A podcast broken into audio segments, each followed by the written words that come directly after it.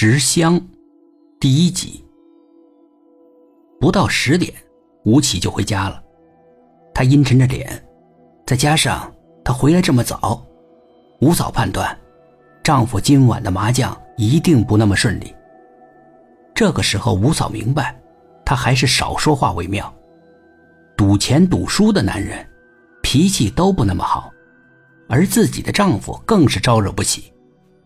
没多大一会儿。吴起就自己忍不住了，对老天爷，他先是破口大骂了一阵，怎么让他的牌运这么差呢？二十把没赢一次，太不长眼了。然后他的矛头转向了二蛋。二蛋是村里无赖的后起之秀，整日里无所事事，四处晃荡，他的脑子却精明无比，绝不会让别人占一点便宜。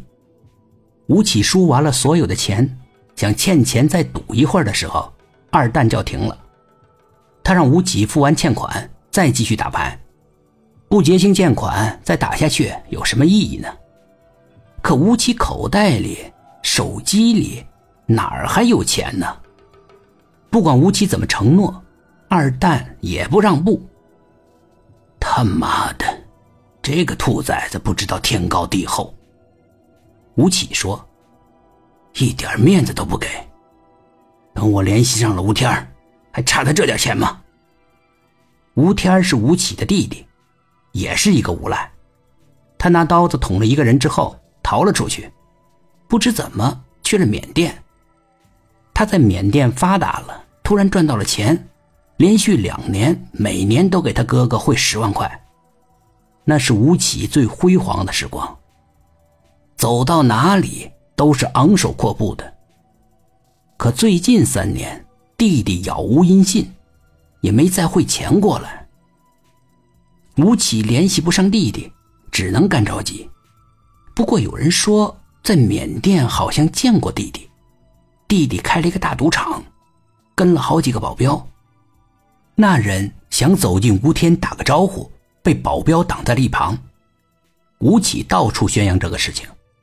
他认为，弟弟吴天的事业做大了，大概引起了政府的重视，不方便跟他联系了，也不方便给他汇款。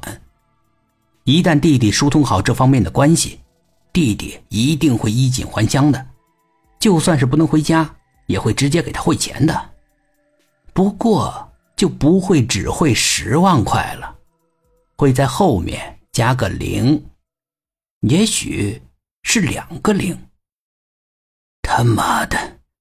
到时候我会带着钱去二蛋家里，当面羞辱他。哼！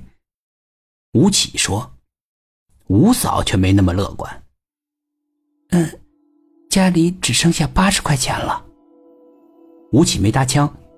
吴嫂又时断时续的说了：“嗯，明天连买猪耳朵的钱都没有了。”吴起喜欢吃猪耳朵。每天都必须是猪耳朵就酒，来村里卖熟食的都知道这点，每次来都会在吴起家门口逗留一阵子，跟那个卖猪耳朵的人说说，先赊他点账，等有了钱再给他。吴嫂冷笑了一下，已经欠人家五百块钱了，人家已经放话了，不能再赊账了。